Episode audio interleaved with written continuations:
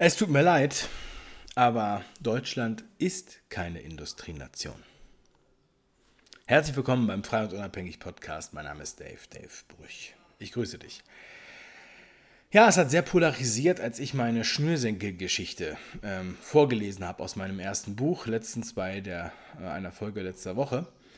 Ähm, also es gab unheimlich viel bewegende Kommentare. Es gab übrigens, die meisten Kommentare waren sehr positiv. Ich danke euch auch dafür.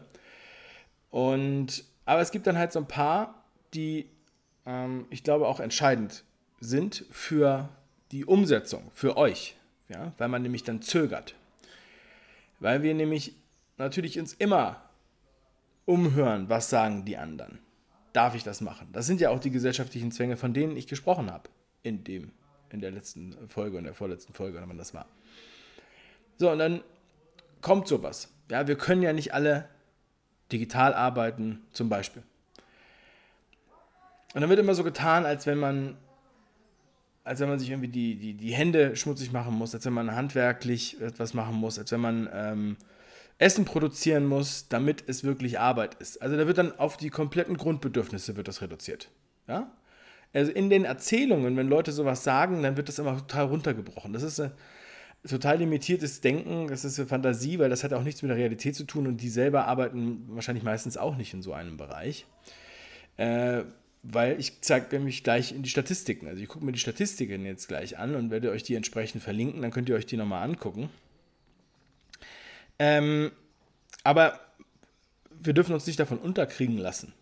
Ja, wenn du eine Entscheidung treffen möchtest oder beziehungsweise du möchtest eine Veränderung anstreben, dann musst du auch die Optionen kennen. Und dann kannst du nicht nach irgendwelchen Gerüchten gehen oder nach, nach irgendwas, was dein Nachbar sagt oder was deine Schwiegermutter denkt.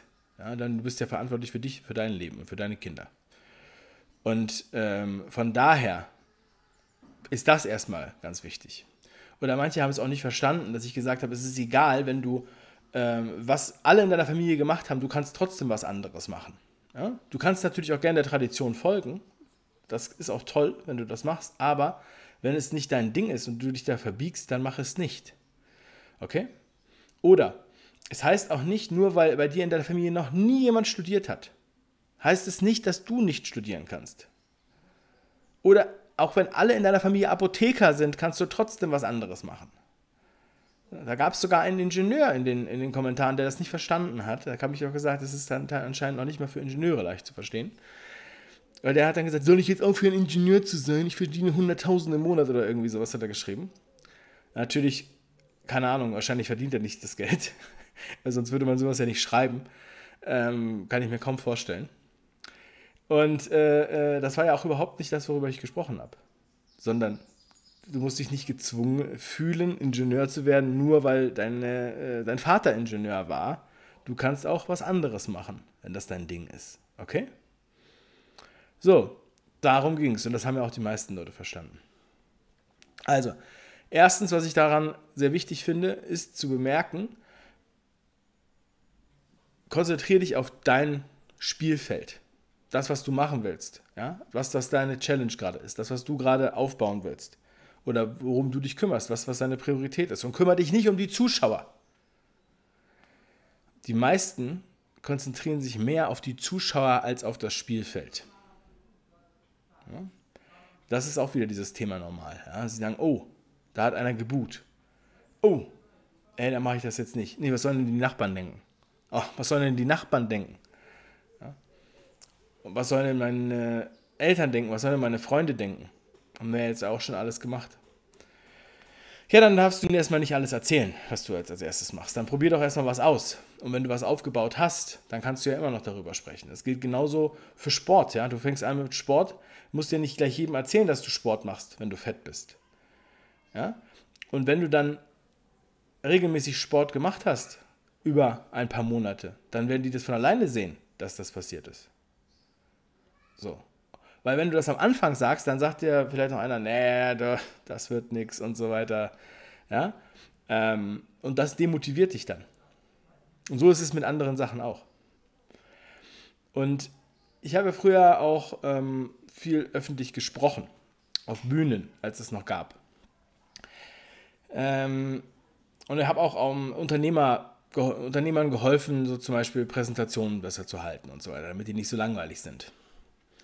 Und was ganz interessant ist, da sind dann halt Geschäftsleute, ja, Experten auf ihrem Gebiet, egal was für eine Branche, auf der Bühne und reden. Und da ist das Plenum. Aber es gibt dann immer Leute, die stehen auf. Die stehen auf und verlassen den Raum. Ja? Und das macht den Redner total nervös. Die stehen auf und er denkt, oh, die mögen meinen Vortrag nicht. Ich habe es scheiße gemacht. Ich habe es ich versammelt. Und auf einmal kommt er aus dem Konzept, vergisst, was er sagen wollte, wird nervös, läuft hin und her, kriegt vielleicht einen roten Kopf. Aber diese Person ist vielleicht gar nicht gegangen, weil sie den Vortrag nicht mochte, sondern weil sie Pipi machen muss, weil sie rauchen gehen will, weil diese Person seine Frau anrufen muss oder aus sonst irgendeinem Grund. Und der, das Problem bei, bei einigen Sprechern sozusagen das ist analog zu dem, was ich vorher gesagt habe, ist, dass wir uns zu sehr auf die konzentrieren, die den Raum verlassen und nicht auf die, die im Raum bleiben. Denn die meisten bleiben im Raum. Okay? So, und von daher lass dich nicht entmutigen. Probier dein Ding aus. So, und um es zu machen, um es umzusetzen, um ein anderes Level von Freiheit und Unabhängigkeit zu erreichen, musst du ja auch die Optionen kennen. Du musst die Optionen kennen, du musst, äh, das sind wahrscheinlich Optionen, die du zum Teil überhaupt noch nie in Betracht gezogen hast. Weil es war auch bisher nicht nötig, sich damit zu beschäftigen. Es war nicht nötig, sich damit zu beschäftigen, okay, ähm, wie krieg. Ich meine, mir schreiben die Leute. Teilweise, ich bin seit 25 Jahren in der Pflege. Ich will jetzt was anderes machen, weil ich das nicht mehr aushalte weil sich die Qualität in der Pflege sowieso total verändert hat, die Zeit, die sie haben und jetzt noch diese ganzen Regularien, die dazukommen. Ihr wisst, was ich meine. Das sind viele, die sich bei mir melden. Leidenschaftliche Pflegekräfte oder leidenschaftliche Erzieher, die jetzt sagen, es geht so nicht. Wir können so nicht mehr weitermachen. Ich kann sie nicht weitermachen. Ich möchte mit den Kindern so nicht arbeiten. Das ist ja kein Modegag, weshalb die Leute das machen. Es ist auch kein Modegag, weshalb Leute sagen, ich möchte gerne meine Kinder äh, vor diesen Sachen schützen. Ich möchte nicht, dass die die ganze Zeit Masken tragen müssen oder ähnliches machen müssen. Ja? Weil ich glaube, dass sie sich auch dadurch verändern und schlechter entwickeln. Okay? Das ist kein Modegag. Es geht hier nicht um irgendwas, es geht hier um was ganz Essentielles und dafür muss man halt die Optionen kennen. Und dann, wenn jemand dann sagt, ja, aber wenn du sowas machst, dann hast du ja keine Wertschöpfung. Das wird gesagt. Die haben überhaupt keine Ahnung, wovon sie reden. Ja, es ist ein, äh, wirklich unglaublich, dass so etwas gesagt wird. Und jetzt gucken wir uns mal die Statistik an. Denn Deutschland ist keine Industrienation und war auch keine Industrienation, als ich noch in der Schule war. Aber bei einigen ist das nicht angekommen, weil manchmal halten sich irgendwelche Gerüchte irgendwelche Legenden, die halten sich. Ja? Da wird auch gesagt, ja, Deutschland ist eines der, der reichsten Länder der Welt. Ja. Wo denn? Quatsch. Ja?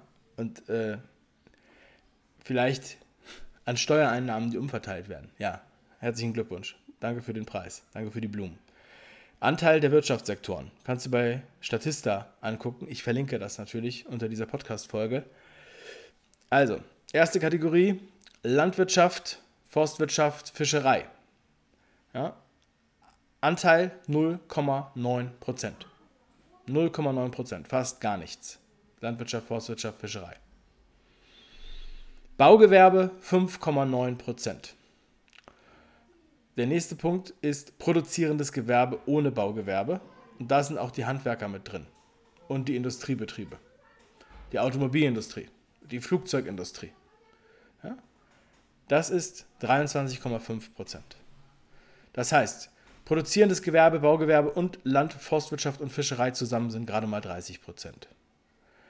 Wo arbeiten die meisten, beziehungsweise wo ist die Wertschöpfung? Im Dienstleistungsbereich. 69,8 Prozent im Dienstleistungsbereich. Das ist auch der Grund, weshalb es Deutschland überhaupt noch gut ging und dann auch was erwirtschaftet wurde, weil ja die ganze Industrie nach und nach aus dem Land geschafft wurde. Mercedes mehr Autos außerhalb, außerhalb Deutschlands baut als im Land. Und vermutlich gäbe es auch noch die ein oder anderen äh, industriellen Zweig, der das dann auch noch macht. Ja? Airbus zum Beispiel hat zwei oder drei Fabriken in China. Ja, das ist die Frage der Zeit, wie lange halten die noch in, in, in Europa noch dieses riesige, aufwendige Konstrukt. Ja. Auf jeden Fall ist es keine Industrienation, wenn 70 Prozent im Dienstleistungsgewerbe arbeiten. Was ist das Dienstleistungsgewerbe? Ja, warum funktioniert das? Wegen Kreativität und Intelligenz und Wissen. Und das kann man halt nicht so leicht von irgendwem ersetzen lassen. Wahrscheinlich auch nicht von künstlicher Intelligenz und Robotern. Also macht es doch Sinn, dass man vielleicht darauf setzt. So wie es ja bisher auch war. Und Wege findet, um da andere Sachen zu machen. So, und außerdem geht es, es ist, ich weiß, es fällt den Leuten schwer, das so zu sehen. Ja? Ähm, weil in dem Moment wird auf einmal dann immer von einer Gruppe gesprochen. Wenn jetzt eine Pflegekraft, die das jetzt 25 Jahre gemacht hat, das nicht mehr machen will und sich was anderes sucht, ja, dann gibt es Leute, die sagen dieser Pflegekraft, ja, wenn das jetzt alle Pflegekräfte machen würden, dann gäbe es ja keine Pflegekräfte mehr.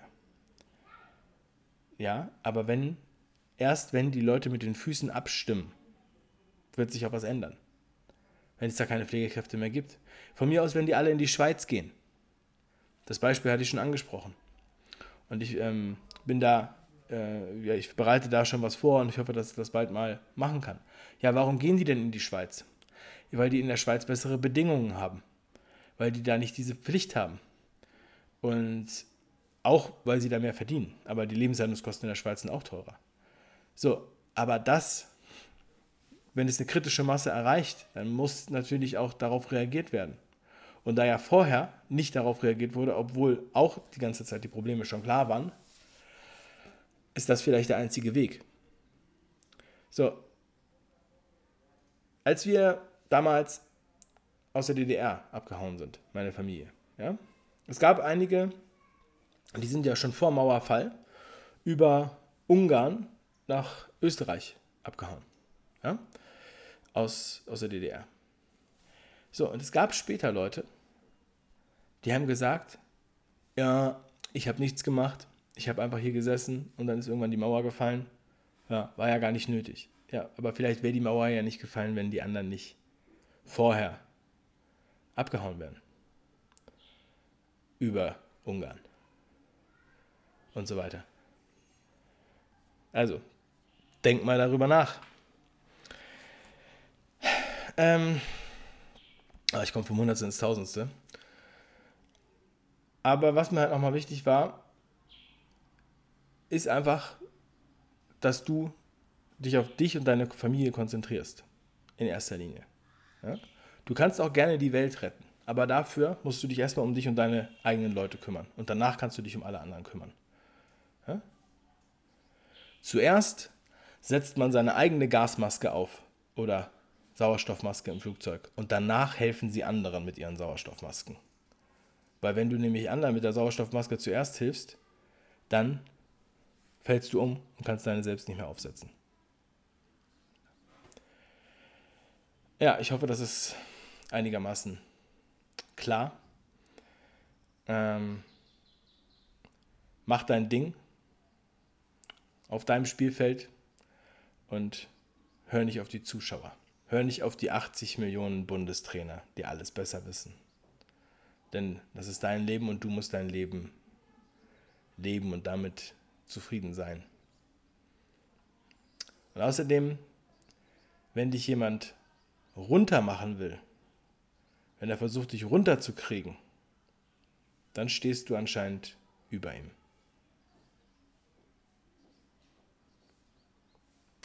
Also nutze das Wochenende, deine Freizeit, um an deinem neuen Leben zu arbeiten, anstatt dein altes Leben zu ersäufen.